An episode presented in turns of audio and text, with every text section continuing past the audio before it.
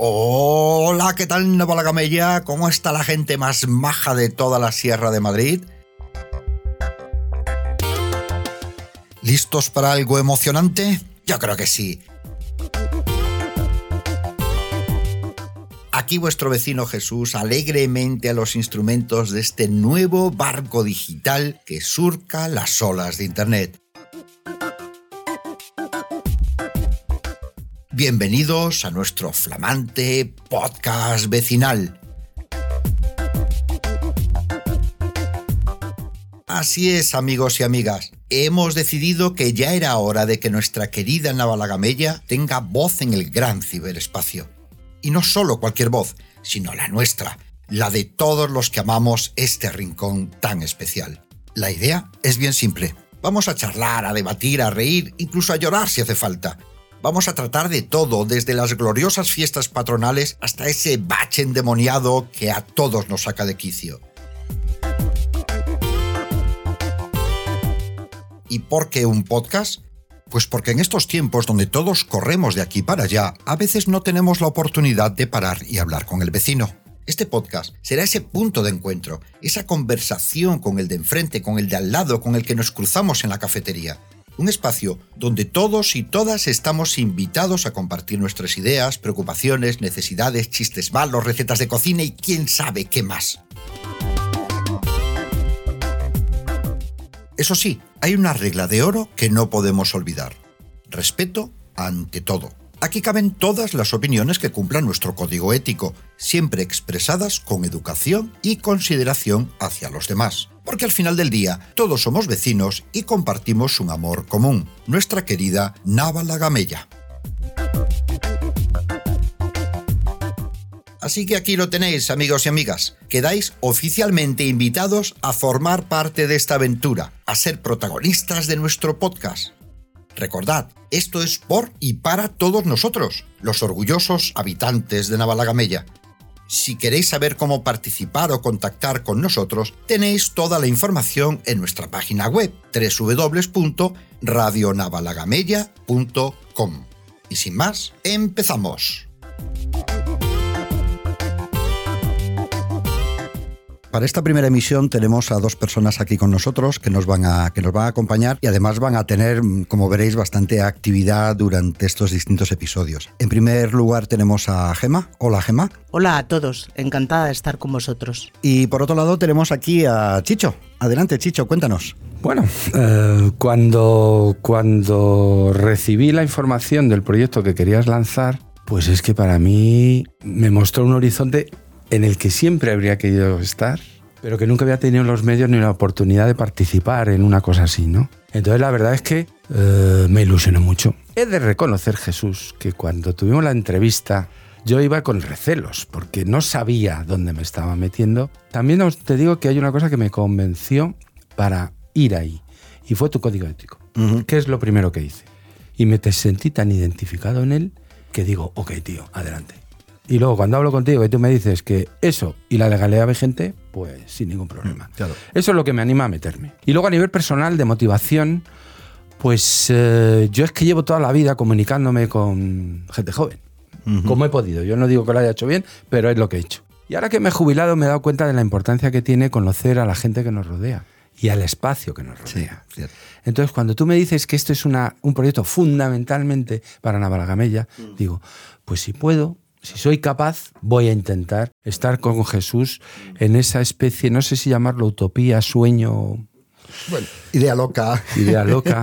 De, organizar eh, esta radio Navalagamella para conocernos mejor. Eso es. Yo cuando te comenté, yo tengo fundamentalmente tres cosas en donde puedo aportar, o creo que puedo aportar. ¿no? La primera es la naturaleza entendido en sentido amplio. ¿no? Yo soy biólogo y llevo toda mi vida dando clases de ciencias naturales. Entonces, te puedes imaginar eh, soy pajarero. Claro. Una de las razones por la aparte de la económica, pero una de las razones por la que yo llego a Nava es cuando la veo. cuando yo veo el entorno que veo desde mi casa, digo, a ver. Sí, sí, sí, es una. como pueda, voy y entré. Y luego tuve la suerte de conocer a una serie de personas pues eh, que fueron que fueron muy muy muy interesantes, Mm. muy buena gente Sí. y entonces eso me fue metiendo, me Claro, fue metiendo. claro. Y ahí está, es decir, mi primer mi primer aspecto sin ninguna duda es la naturaleza en sentido amplio. Y después la política. Estoy metido Claro, en una serie de movimientos políticos, de sí, partidos, sí. porque pienso que en el siglo XXI no puedes estar fuera del sistema. Aunque hay gente que lo. Que yo admito esa posibilidad, Sí. pero yo personalmente creo que te- tenemos que ser conscientes de lo que se hace Mm. para intentar que lo que se haga vaya dirigido al bien común.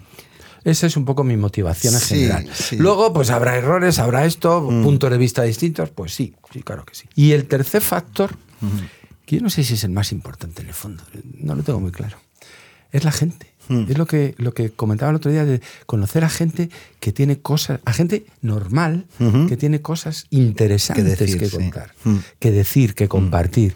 Entonces, tú me vas a dar la posibilidad de trabajar en esos tres y a lo mejor alguna cosa más, ¿eh? Claro. Porque claro, yo pienso hasta dónde creo yo que puedo hacer. Pero de verdad que, que esas tres facetas para mí son muy atractivas. ¿Para qué te voy a engañar? Qué bueno. Y luego he de reconocer que, es que esto me encanta. Ay, perdona, no sé si pega. Sí, sí, pero, claro, pero, pero es que me encanta. O sea, en mi vida había estado Sí, sí, sí. en el estudio hablando así. Sí, sí, sí. Sí, porque los que nos están oyendo no lo ven, ¿no? Pero Claro. bueno, tenemos aquí un montaje interesante. Yo creo ¿no? que sí. Yo, cuando he visto los medios que tienes, pues claro que es lo que siempre me ha faltado. Claro. Yo, la parte técnica Sí. y práctica de Sí. esto es lo que desconocía. Claro, yo, claro, yo claro. soy un seguidor de la radio, de podcast y de todo eso, pero seguidor. ¿no? Sí, sí, sí, No sí, sé sí. cómo funciona. ¿no? Qué bueno, qué bueno, qué bueno. Por cierto, la, la referencia que haces al código ético, los que nos están escuchando pueden verlo en la web. Además, he grabado un pequeño audio previo a este donde viene el código ético, porque en todos los proyectos donde yo participo, colaboro bastante en proyectos de ONGs y cosas así, eh, me acompaña el código ético. Y, y a lo largo del tiempo lo he ido evolucionando y lo he ido mejorando. No voy a colaborar con nadie ni, ni, ni voy a ayudar a nadie que, que incumpla ese código ético. Para mí es, es una línea roja y como ya tengo edad suficiente como para decir que no a muchas cosas, pues ya está. y yo lo comparto totalmente. eso, a ver, no, mm, tampoco son cosas raras, o sea, es básicamente respeto. Es básicamente Sí, sí, respeto sí, y métete en tus asuntos y ya está, ¿no? Ya está. Y lo cortés no quita lo valiente y no, no tiene mucho más. Oye, pues muy, muy interesante. Bueno, empezamos un poquito fuerte, ¿no? Este primer capítulo, porque nos traes aquí una entrevista eh, sobre un tema que creo que a todos los vecinos le debería interesar, un poco ligado a lo que decías antes. Yo creo que la gente, lo importante es que la gente esté informada. Luego cada uno que tome sus decisiones, pero la decisión tiene que ser informada. Mm, Porque, porque al final, bueno, quien más que menos nos intenta contar medias verdades, eh, mentirijillas o mentiras muy gordas, o no sé, cosas así, ¿no? Yo, yo me dedico mucho a los números y siempre los números, pues sabemos lo que se puede manipular con las estadísticas, por ejemplo. O sea, esa es la herramienta de manipulación por excelencia, ¿no? Porque parece científico, pero luego te la, te la están colando por todos los sitios. Entonces, bueno, pues en este caso yo creo que es muy interesante la entrevista que traes porque, bueno, nos expone un tema que tiene un, un impacto en el pueblo, especialmente un impacto medioambiental, y que es importante que los vecinos conozcan. Pero también, por otro lado, que todo el mundo sepa que, que aquí los micrófonos están abiertos para, para cualquier persona y que si alguien no está de acuerdo o que quiere dar otro punto de vista, pues estamos absolutamente encantados de, de recibirle y de, de escuchar su, su parte sin, sin ningún problema. Cu- Cuéntanos eh, quién es, a quién has Sí. traído y... y- Mira, vamos, vamos a escuchar todos la entrevista que le hemos hecho a José Ángel, que es un representante de una asociación que se llama Verde Morillo. Ujú. Es una asociación ecologista que se organiza fundamentalmente en Valdemorillo, pero que en realidad se implica en todo lo que sería la problemática ecologista y de sostenibilidad de toda la comarca. Entonces, claro, en ese sentido, cuando allá por el mes de diciembre, en un pleno en el ayuntamiento de Navalagamella, el alcalde nos dice a todos que se va a construir en los terrenos del Club Náutico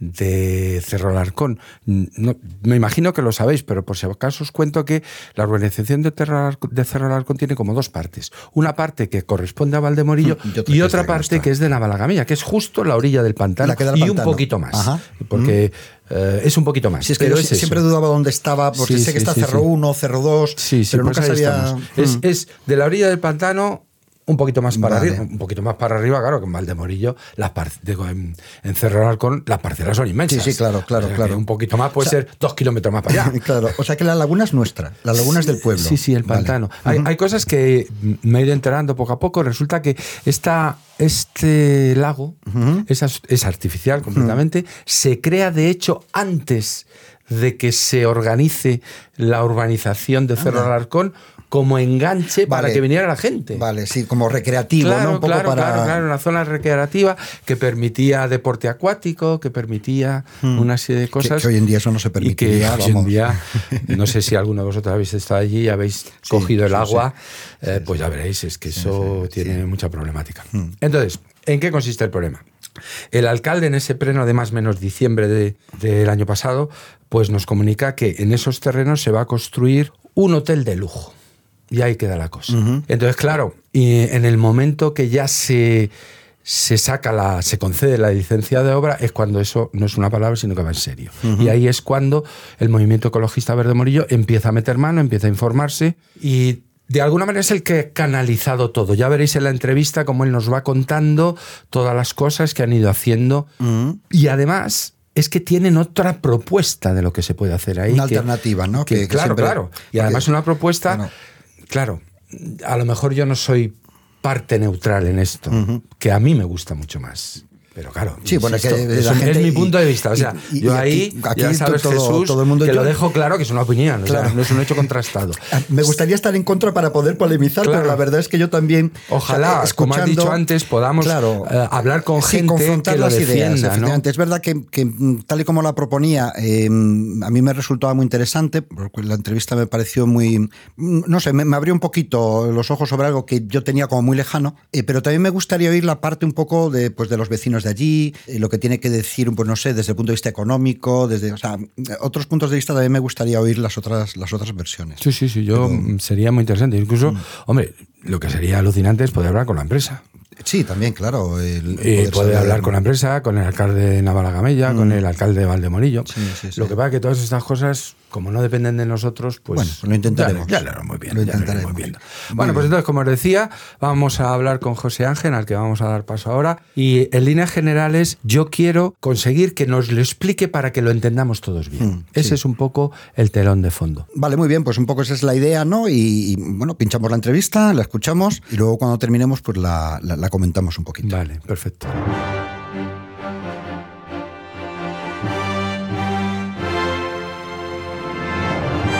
Buenas tardes. Buenas tardes. Hola, José. José Ángel. Bueno, en principio, agradecerte que estés aquí. Esta es eh, nuestra primera entrevista y te puedes imaginar los nervios y, y todo lo que implicará todo este proceso. El objetivo de esta entrevista es que tú nos cuentes de la manera más clara posible toda la problemática que se ha generado en la urbanización Cerro Alarcón alrededor de la construcción de ese hotel de lujo. Y en ese sentido, yo te he preparado unas preguntas que no sé si pueden seguir o, o no.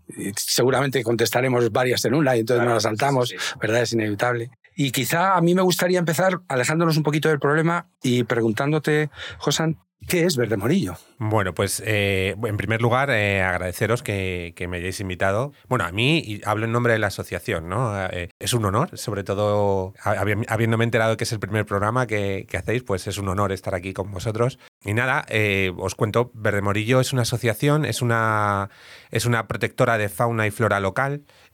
No, somos una, no somos una asociación ecologista al uso que, que lleve temas de reciclaje, de medio ambiente en general, sino que nos centramos en la protección de la flora y la fauna. Nace como, pues, eh, na- nace en Valdemorillo, aunque nuestro, nuestro, nuestro ámbito territorial es, es más grande, ¿no? Eh, nació en, en Valdemorillo con la idea o sea, dándonos cuenta de- del patrimonio natural que tenemos por allí y viendo que, que no había ninguna, ninguna protección, que, que creíamos que se necesitaba, ¿no? Eh, y, bueno, pues, pues nace con, con ese, objetivo. Poco a poco fuimos creciendo, no- nos pilló eh, todo, todo el, problema este de los, de los jabalís que metieron arqueros a cazar las urbanizaciones, eso, nos dio mucha voz porque lo, peleam- lo peleamos bastante. Y, nada, ahora mismo somos una, una asociación eh, importante en cuanto a número y, y creciendo, ahí estamos, y metiéndonos en jardines, pues como esto del, del hotel en Cerro.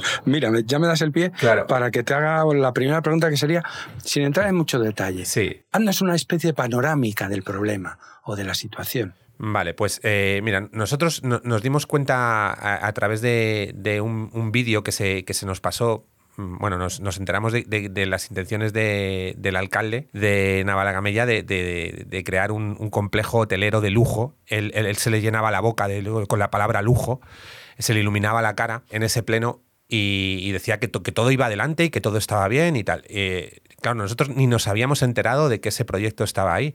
Ah, había habido un precedente de que se, había intentado hacer el, mismo, eh, bueno, algo parecido, pero por suerte, por suerte se, pudo parar. Y, bueno, pues, eh, pues nada, nosotros empezamos a pedir información al, Ayuntamiento de Navalagamella. ¿Y cuál fue nuestra sorpresa? Que, que, no, nos, no nos, se nos responde a los, a los primeros intentos de informarnos, pasa el tiempo, se sigue sin responder y al final pues tuvimos que acudir al, defensor del pueblo porque ni, nos facilitaban eh, la licencia, ni nos facilitaban el, informe de impacto ambiental, ni, nada parecido. Antes de entrar en los problemas, ¿te importaría mm, describirnos la importancia de ese entorno natural? ¿Por pues qué hay que preservarlo? Claro, ese, entorno natural es, un sitio que tiene una doble protección europea. Es, es, zona cepa y zona C. Perdona que te pregunte, ¿qué es zona cepa y qué es eh, zona son, son, son, figuras de protección a nivel europeo, que es, eh, zona de especial protección de aves. Son figuras de, protección europeas, para eso son, son espacios de, donde, se, donde se debe preservar la biodiversidad. Y, bueno, aunque el, hotel en sí no está dentro de esa zona, sí, sí que cualquier eh, actuación dentro de ese hotel, porque el embalse completo es zona cepa, cualquier actuación en las orillas pues tendrá su repercusión en, en esta zona. Eso es otra la siguiente pregunta que te iba a hacer. ¿Qué consecuencias tendría para este entorno? Pues imaginaos, eh, yo voy a hablar solo de, lo, de, lo, de lo, que me compete, que es, que es las figuras de, protección de la biodiversidad. Imaginaos unas obras allí. Imaginaos el polvo, el ruido en, cualquier época del año, lo, que puede, lo, que puede perturbar a la flora y la fauna de allí. Imaginaos el, el trasiego de ida y venida de gente pues eso puede, puede generar un problema eh, muy importante en especies que están anidando, en especies que tienen sus cazaderos allí. ¿Me permites una cosa? Siempre que hablamos de especies pensamos en las grandes, el águila imperial, la culebrera, pero creo, te he escuchado hablar alguna vez de invertebrados y de otro tipo de animales que también son importantes para los ecosistemas. A ver, vamos a partir de una premisa y es que el, embalse tiene un grave problema de, tiene un grave problema ambiental. Quizá por la sobrepesca. Eh, o, quizá por, por, otros temas, eh, hay, hay una, tiene un gran problema de especies invasoras. Eh, hay un montón de especies, pues, por ejemplo, el black bass se da por allí. Se pueden ver, ¿eh? o sea, es, ponerte una tarde como al anochecer, a siete y media, ocho, y, los ves saltar un ruido impresionante y unos ejemplares grandísimos. Bueno, la, poca fauna autóctona que puede sobrevivir ahí pues hay, hay que protegerla. Ahora mismo tenemos allí eh, Galápago leproso, es zona, zona de paso de Galápago europeo, aunque no, no, no, no digamos, no ponen allí, o sea, no, no se reproducen allí, sí, sí, que, sí que es zona de paso. Si no recuerdo mal, ese tipo de Galápago, el Galápago europeo, está en peligro de extinción. Está en peligro de extinción, claro, y está muy protegido. Tiene, eh, para que os hagáis una idea, tiene el mismo nivel de protección que el lince multitud de, invertebrados, sapo. Eh, sobre todo, claro, es muy difícil que esos animales eh, eh, sobrevivan y perduren allí por el tema de las especies invasoras, porque esos bichos se comen todo. Pero sí que son zona de paso. y, son, es una, zona de paso muy importante, porque hace que esos animales puedan reproducirse en otras zonas. Entonces necesitan esa masa de agua para pasar a otras zonas, para su dispersión, digamos. Ya no solo anfibios, tenemos allí, por ejemplo, mm, cigüeña negra. Hay cigüeña negra, no, no, no anidando, pero sí que, sí que se alimenta, es una zona de alimentación suya, se ha visto por allí. Eh, hace años se vio algún ejemplar de nutria. Entonces, bueno, eh, es, una zona muy importante a preservar y cuenta por eso con ese nivel de protección europea, que bueno, ya una vez que consigamos eh, parar toda esta inquietud inmobiliaria por allí, sería bueno que, pidiésemos un, proyecto de recuperación de la zona. Eso, te iba a preguntar, porque vosotros ofrecéis alguna alternativa a eso. Sí, sí, la verdad es que a nosotros se nos dice, bueno, estáis poniendo problemas a la construcción del hotel, pero ¿qué alternativa hay? ¿Qué, eso, ¿Eso qué va a ser? un, espacio vacío donde haya ratas y tal. No, no, es que se pueden hacer cosas. Es que hay, hay, otras alternativas. Nosotros, por ejemplo, creemos que sería muy bueno que se, que se empezase a trabajar en ese proyecto de rehabilitación de la zona y que se crease, por ejemplo, un, centro de educación ambiental allí. Eso es una fuente de empleo sostenible, donde pueden trabajar eh, gente de, la zona, eh, puede, podría recibir gente ahí para ver cómo se está realizando el proyecto. Hay precedentes. Yo, por ejemplo, he trabajado años en, en, Guadalajara, en, en, la zona que se quemó en 2005, donde murieron unos cuantos bomberos y tal. Bueno, pues ahí se, cuando se empezó a recuperar la zona, se creó un centro de educación ambiental temático sobre eh, la recuperación de la zona. O sea, donde se hablaba de los incendios forestales, donde se llevaba a los niños a repoblar. Entonces, creemos que, no, no, tiene por qué ser un espacio vacío. O sea, ahí podría estar perfectamente un centro de educación ambiental que se llevase eh, con un convenio entre los dos ayuntamientos afectados, porque estamos hablando de Navalagamella, pero sabéis que la, que la urbanización se comparte con Valdemorillo y muchos de los servicios los ofrece Valdemorillo y tal. Entonces, los dos ayuntamientos podrían ponerse de acuerdo y poner allí un centro de educación ambiental, que sería una fuente, una fuente de riqueza sostenible. Hemos entrado un poco en la panorámica del problema, del entorno. No sé si me ha escapado algo. Si tú ves que hay algo eh, que se nos escapa, por favor, apórtalo para que, porque el objetivo, recuerdo a todos los que nos escucháis, es que todos podamos tener una idea clara de cuál es el problema. Entonces yo ahora ya entraría en, los problemas que te has encontrado. Yo tengo una secuencia de problemas, tú me los vas comentando. Si aquí, si ves que se me escapa algo, pues te agradezco que me lo digas. Me imagino que una de las primeras acciones que hicisteis en cuanto visteis por dónde iba la cosa era el alcalde de Navalagamella.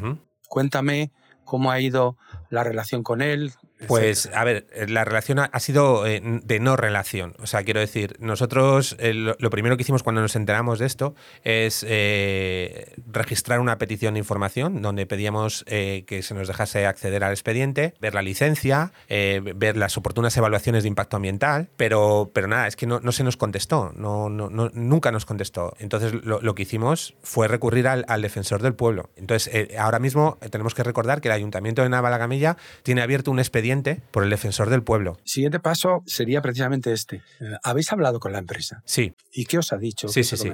A ver, nosotros acudimos a, la jornada de información que dio la empresa. Nos pareció muy curioso que sin tener ningún tipo de información institucional, eh, la empresa se dedicase a hacer unas jornadas de información de publicidad de lo que va a ser el proyecto. Una especie de, digamos, entre comillas, lavado de imagen eh, para contarnos lo sostenible y lo que va a mejorar, porque ellos están convencidos de que su proyecto va a mejorar el entorno. Y vosotros no. Nosotros Lo clarísimo. O sea, tenemos clarísimo que no. O sea, eh, nosotros les preguntamos, por ejemplo, cuántos árboles tienen pensado instalar y ellos nos decían que los necesarios, pero que se va a conservar en todo caso, como dice la ley, pero palabras textuales, ¿eh? A los árboles singulares de la zona. Entonces tú dime a mí qué árboles singulares hay allí.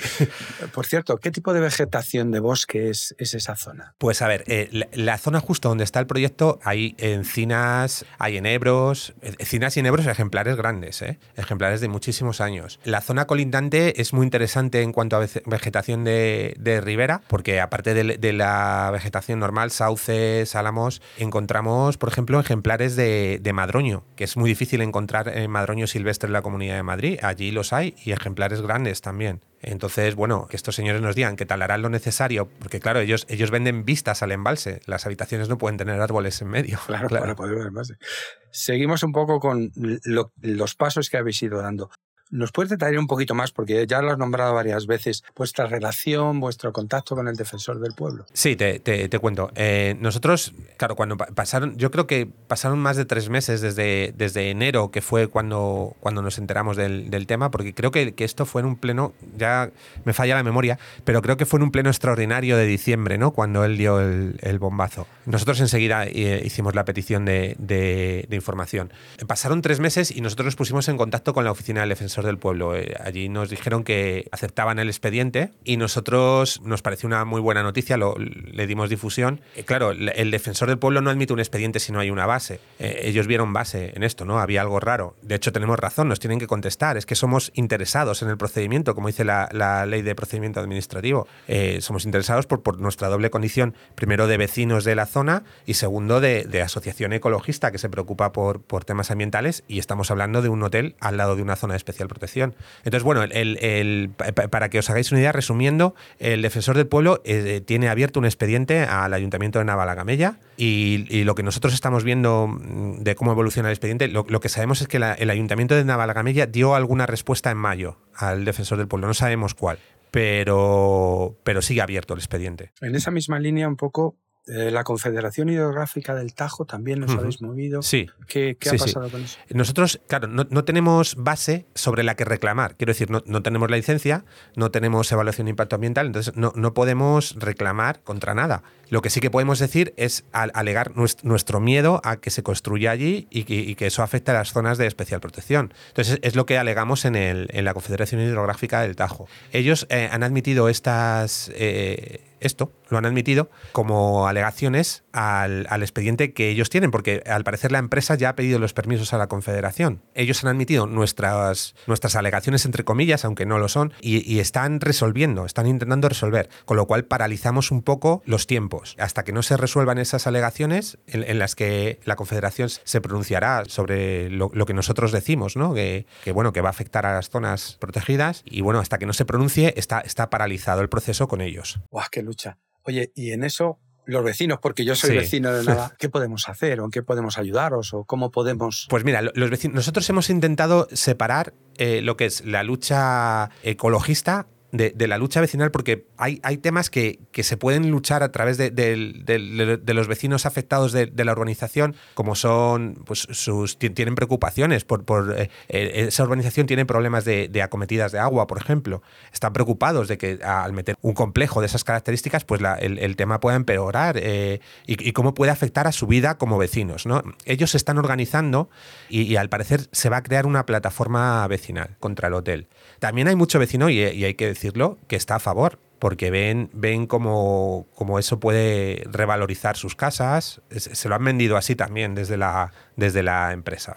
Eh, cómo pueden revalorizar sus casas, eh, eh, cómo va a mejorar, porque eh, al parecer, eh, según algunos vecinos, porque otros nos, nos- nos lo han desmentido, al parecer eh, hay mucha, mucha suciedad, hay mucha inseguridad en la zona y tal, por ser, por estar medio abandonado, eso y tal. Entonces, bueno, hay, hay de todo, pero, pero sí que hay oposición vecinal. O sea, hay vecinos que, que están bastante en contra de. Un poco porque ya me dan el toque horario, por resumir y por dar... Yo es que me- me- me- a lo mejor me he extendido mucho en la respuesta. No, No sé, eso siento. ya no lo dirá él, aquí nuestro, la palabra técnica, encargado, Sí. ¿no?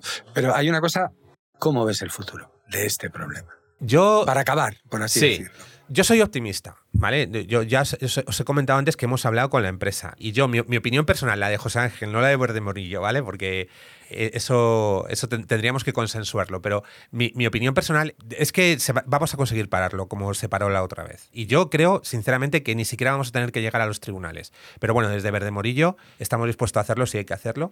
Y, y además estamos contentos porque Ecologistas en Acción eh, ha entrado otra vez de lleno en el, en el tema y, y sabemos que es una organización potente que tiene, que tiene medios para hacerlo y entonces también no- nos ponemos a su disposición y, y ayudar en lo que haga falta. Esto hay que pararlo y ya no es cuestión de quién lo para, sino de que se pare. Vale.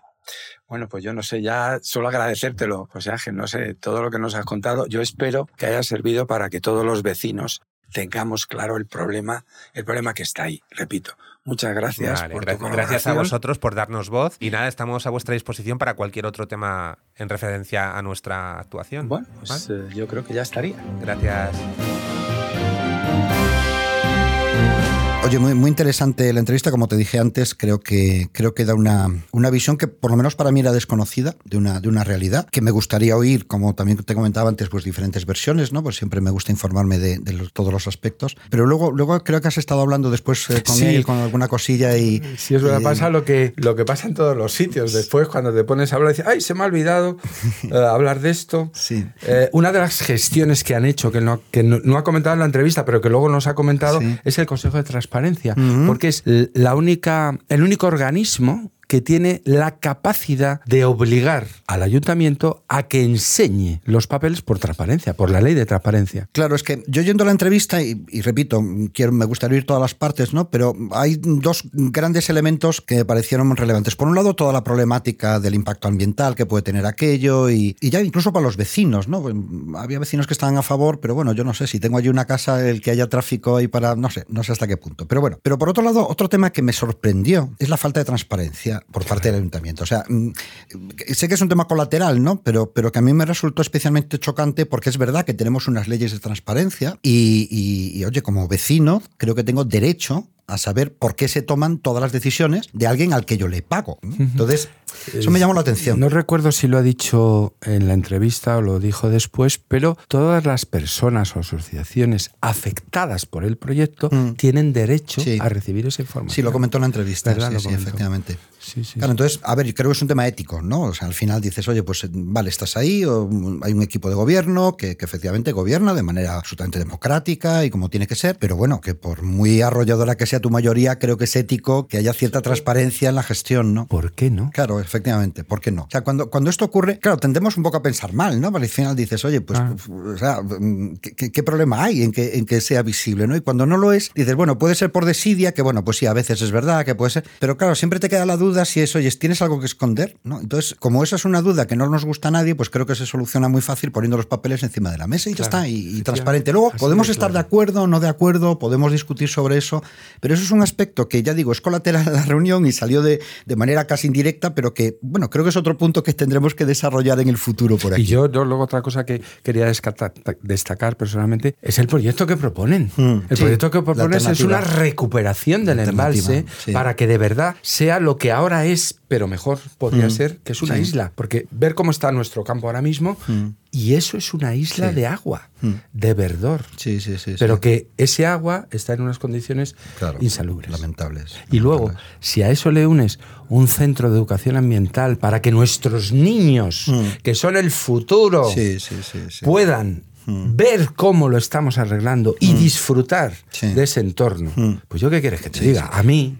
claro, insisto, desde mi punto de vista, me, me gusta mucho Sí, más sí, eso, sí. ¿no? Porque, No, pero además creo que trae un tipo de turismo muy sano, ¿no? es un tipo de turismo. Por cierto, y fuente de trabajo. Y porque de la claro. recuperación de eso implica una serie de trabajos estables. Y luego el mantenimiento del centro de educación ambiental Claro. implica una fuente de trabajo. Mm, Sí, sí, sí. Eh, ¿Tendrá otros problemas? Pues, mm, asumo que sí. Sí, pero desde luego, visto en panorámica, Mm. Yo, yo estoy más a favor del proyecto que proponen ellos.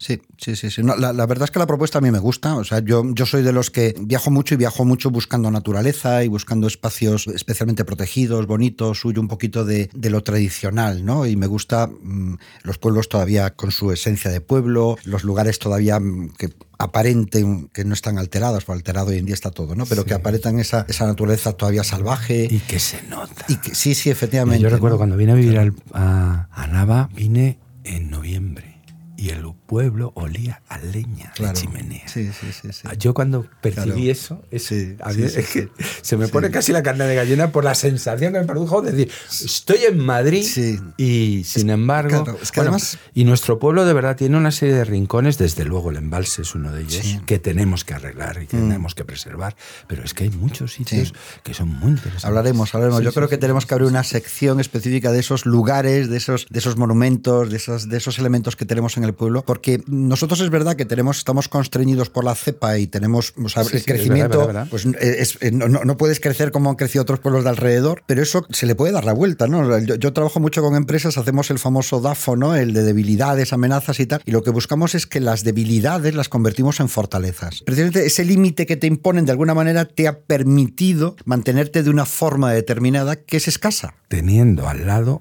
Madrid capital. Teniendo, claro, que o sea, con un potencial de Sí, gente sí, que sí. puede venir, Mm. pero claro, tú cuando los fines de semana, los puentes, en verano es más duro, Mm. pero en primavera, invierno y otoño, tú ves que el puente del Perales está lleno de coches Sí, sí, sí, que vienen a hacer la ruta del Perales. Pues hay que decirles que no solamente es la ruta del Mm. Perales, que hay más. Que más, Pero claro, esa gente va a venir al pueblo y muchos se van a quedar a comer. Mm. Muchos van a, van a, van a. Es decir, que eh, yo creo que desde muchos puntos de vista, ese turismo natural, ecológico, tiene un futuro. Tiene, tiene, tiene. Y además cada vez la gente lo reclama más porque la gente está un poquito saturada. Yo creo que a raíz de la pandemia mucha gente le cambió el chip, ¿no? Y se ha dado cuenta que, claro, después de estar tantos meses encerrados en casa, yo veía a mis compañeros que estaban en Madrid viviendo y, y- y, claro, todo el mundo me envidiaba. O decías, bueno, es que... es que- Así es, sí, sí, sí, Vale, sí, sí. Que, que fue duro para todos, sí, pero para mí fue menos duro que para ellos. Igual, igual. Porque- Mira, yo te puedo contar la experiencia con mis hijas. Mis hijas Mm. viven en Madrid, todas. Están trabajando, bueno, ya sabéis, la gente joven con los sueldos que le dan, pero están allí. Mm. Y cuando vinieron aquí por primera vez que pudieron venir, Mm. venían con un nivel de estrés, Claro. de y hago esto y salgo y no salgo. Sí, o sea, sí, y eso nosotros Mm. no lo hemos tenido. Sí, efectivamente, No efectivamente. lo hemos tenido.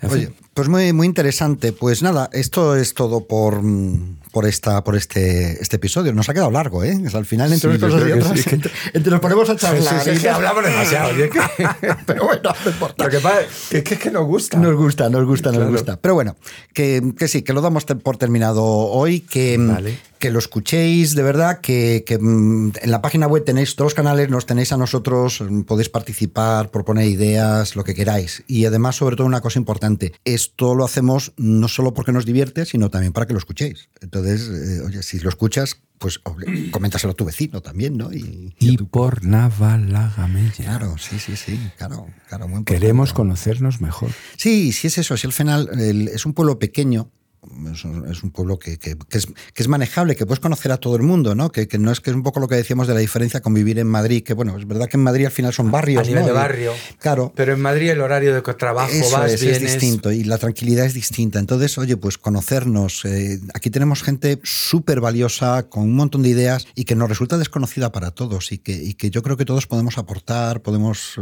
bueno, pues dar a conocer nuestras, nuestras ideas, nuestras propuestas, nuestras formas de entender la, la- la vida y, y no sé, pues abrir el, de alguna manera, pues abrirnos al resto de los vecinos, ¿no? A la colaboración y... Y ver lo interesante, bonito, Claro. atractivo que puede ser. Sí, sí, sí, efectivamente. Si eso es lo que nos ha enganchado. yo Yo creo, que sí.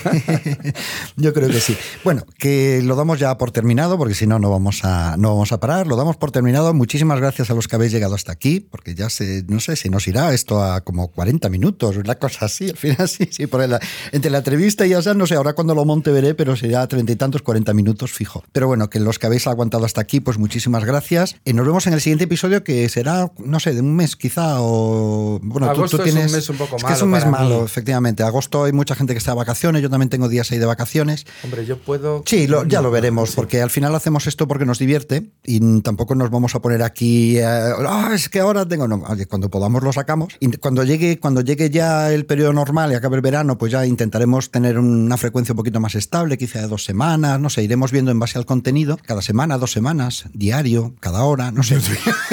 un streaming directo sin parar. Lo que surja, lo que vaya surgiendo, lo iremos viendo, pero bueno, no queríamos Claro, que... también seremos más. Entonces, al ser más, claro, es más sí fácil. podemos conseguir. Es más fácil, sí, sí. Bueno, tener una radio online 24 horas creo que no. Creo que no, no, no. De, de momento no, lo descartamos, ¿no? Sí. Hasta que seamos internacionales. Pero bueno, sí queríamos que tuvierais al menos un primer capítulo para abrir boca y que veáis un poquito de qué va esto y, y cuál es el, el propósito de todas estas cosas. Y, y nada más, ¿no? Sí. Despedirnos de ellos y, y ya está. Ha sido un gusto poder comunicarnos con vosotros. Eso es, sí, nos sí. Sí, porque es curioso porque, claro, eh, nosotros tenemos aquí pues una alcachofa, pero detrás de la alcachofa está todo el pueblo. Y esto siempre, siempre es algo que llama mucho es la, un privilegio. A mí me parece un lujo. Sí, bueno, poder llegar y lo, Claro, lo bueno claro. que tiene ahora la tecnología es que puedes hacer muchísimas cosas de una manera que antes era muy cara o era muy compleja, ahora la puedes hacer de una manera mucho más, mucho más sencilla. Entonces te acerca, te acerca mucho estas cosas. Pues lo dicho, muchísimas gracias a todos por, por eh, haber llegado hasta este punto, por escucharnos, eh, hablarle del podcast a los vecinos, a los primos, a los tíos, a los abuelos y animaros a participar también, sea de manera activa aquí detrás del micro, sea pues proponiendo ideas, eh, proponiendo gente a la que entrevistar o cualquier cosa que se os ocurra, que ya sabéis que aquí esto está abierto a todo el mundo, los micros están abiertos a todo el mundo, siempre con respeto. Eso sí, siempre mantenemos ese código ético que os comentábamos, pero a partir de ahí cualquier idea es bienvenida porque creo que al final lo que importa son las personas, ¿no? que es lo que estamos de acuerdo. Bueno, Gema, nos vamos, terminamos ya. Nos oímos en el próximo. Hasta luego. Muchísimas gracias. Bye bye.